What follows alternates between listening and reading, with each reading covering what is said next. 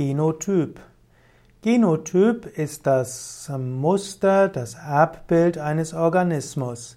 Genotyp kommt vom griechischen Genos und das heißt Gattung, Geschlecht, hat auch etwas mit Abstammung zu tun und Typos und Typos heißt Abbild und Muster.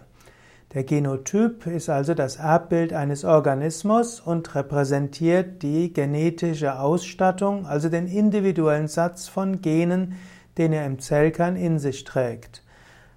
Der Begriff Genotyp wurde 1909 von dem dänischen Genetiker Wilhelm Johannsen geprägt.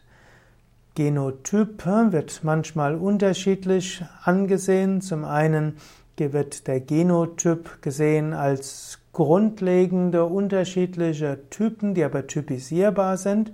Und manchmal wird Genotyp auch bezeichnet als das individuelle genetische Programm, die Sammlung von psychischer und physischer Erbfaktoren. Also Genotyp, zweifache Verwendung.